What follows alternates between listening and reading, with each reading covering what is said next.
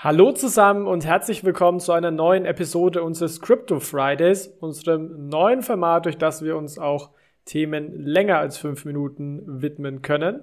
Mein Name ist Jonas Groß und in der heutigen Episode geht es um Non-Fungible Tokens oder NFTs. Und ich möchte direkt mit einer Ankündigung starten, denn wir von Bitcoin, Fiat and Rock'n'Roll haben nun einen eigenen NFT. Genauer gesagt, wir haben unsere erste Podcast-Episode tokenisiert. Diese kann man nun eben als NFT handeln. Ja, und ganz wichtig ist natürlich, dass es uns hier nicht darum geht, das große Geld zu verdienen, sondern wir mögen es einfach, Dinge mal auszuprobieren, weil erst dann kann man wirklich im Detail mitreden, was NFTs in der Praxis bedeuten. Worum geht es in der heutigen Episode? Ich möchte meine Erfahrungen mit euch teilen, nämlich hinsichtlich der Ausgabe des Bitcoin Fiat Rock'n'Roll NFTs, möchte auch mit euch besprechen, ähm, was die Key Lessons Learned für mich sind und was es denn nun bedeutet, eine Podcast-Episode tokenisiert zu haben.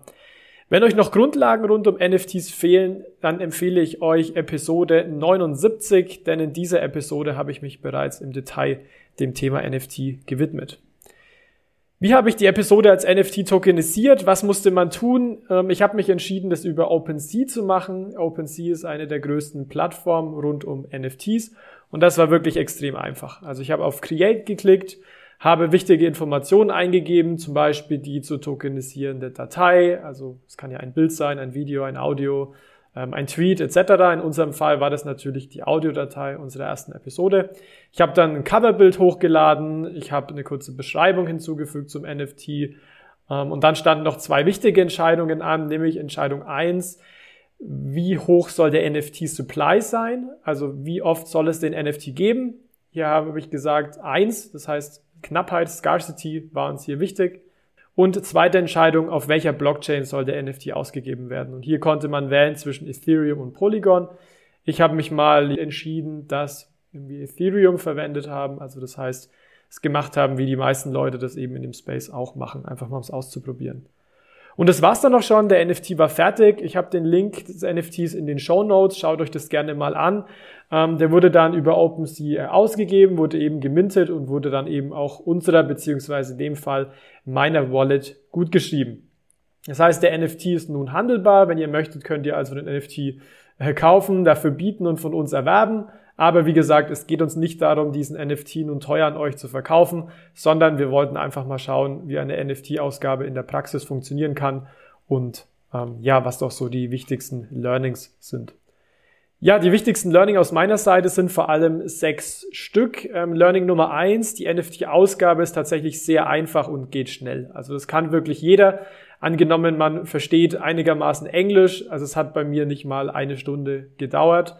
Key Learning Nummer zwei, die NFT-Ausgabe ist kostenfrei. Das heißt, für die wirkliche Schaffung des NFTs oder das Minting fallen keine Kosten an.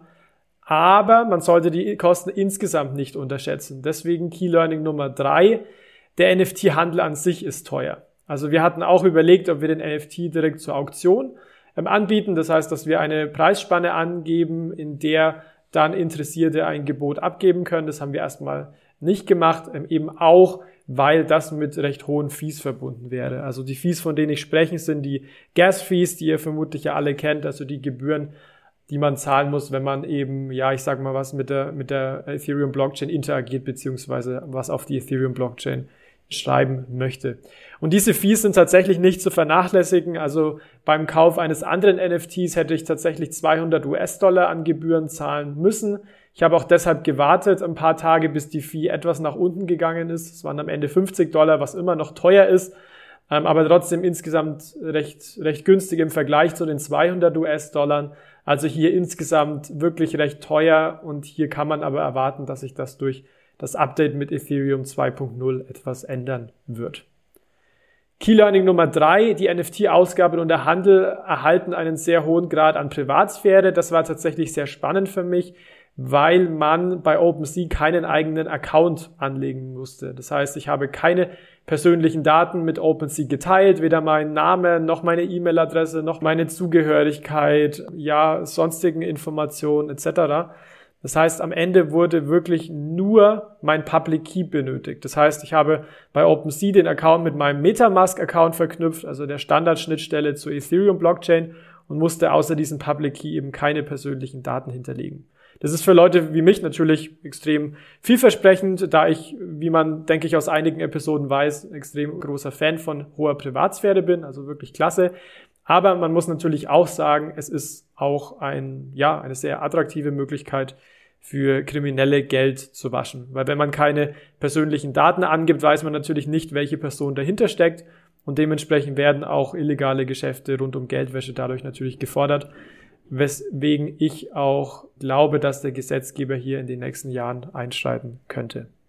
Key Learning Nummer 5. Lizenzrechte bleiben bislang ungeprüft. Das heißt, eine Kernfrage bei NFTs ist ja, hat der Emittent auch wirklich die Rechte an dem zu tokenisierenden Objekt? Also ähm, wenn man Bild tokenisiert, hat der äh, Emittent wirklich die Rechte an dem Bild? Ist er vielleicht wirklich der Künstler beziehungsweise hat einen Vertrag mit dem Künstler? Also Lizenzrechte wurden nicht überprüft. Da muss man auch sagen, dass das natürlich schwierig in der Praxis ist.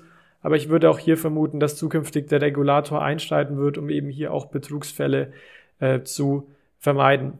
Also das heißt, für euch als Käufer war es nicht klar, ob wir als Emittenten tatsächlich die Rechte haben. Das heißt, man muss dem Emittent vertrauen und deswegen ist auch so ein allgemeiner Tipp insgesamt, wenn ihr NFTs kauft, guckt euch immer den Emittenten an, ob ihr dem Emittenten vertraut und eben auch ähm, der Ansicht seid, dass er die entsprechende Rechte für das Objekt auch besitzt.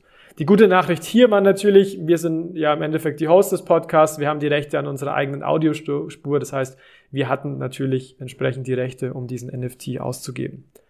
Ja, und letzte Key Learning Nummer, Nummer 6. Nicht jeder NFT wird automatisch für Millionen Euro gekauft und auch oft äh, angesehen. Ähm, das war eine sehr positive Nachricht tatsächlich. Also wir haben bis heute nur eine Handvoll Views zu dem NFT und ihn wollte bislang auch, ähm, hat keiner dafür geboten. Aber das ist für mich, wie gesagt, eher ein gutes Zeichen, dass man sieht, der Markt ja ist nicht mehr in so einer Hype-Phase, dass wirklich ähm, für alles, selbst wenn es nicht zur Auktion geboten wird, man Geld bietet. Deswegen, das ist eher ein positives Zeichen, aber ist vielleicht manchen Leuten auch nicht klar, die denken, man gibt ein NFT aus und morgen ist man Millionär, weil die Leute ähm, jeden möglichen NFT für viel Geld kaufen. Ja, was bedeutet das jetzt, dass wir den Bitcoin Fiat Rock'n'Roll NFT haben? Ähm, zur Erinnerung, also ein NFT ist ja ein digitales Besitzzertifikat für ein bestimmtes äh, digitales Gut. Was wäre das in unserem Fall, wenn man den Bitcoin Fiat Rock'n'Roll NFT kaufen würde? Würde man dementsprechend ein digitales Besitzzertifikat für die erste Episode von Bitcoin Fiat und Rock'n'Roll erwerben. Und dieses Besitzzertifikat ist knapp. Ich hatte es vorhin gesagt, das Zertifikat ist einzigartig. Wir haben die Episode nur einmal tokenisiert, also der Supply des NFTs ist eins. Das heißt, wenn man den NFT kauft, ist man die einzige Person weltweit, die dieses, ich nenne es jetzt wieder Besitzzertifikat besitzen würde.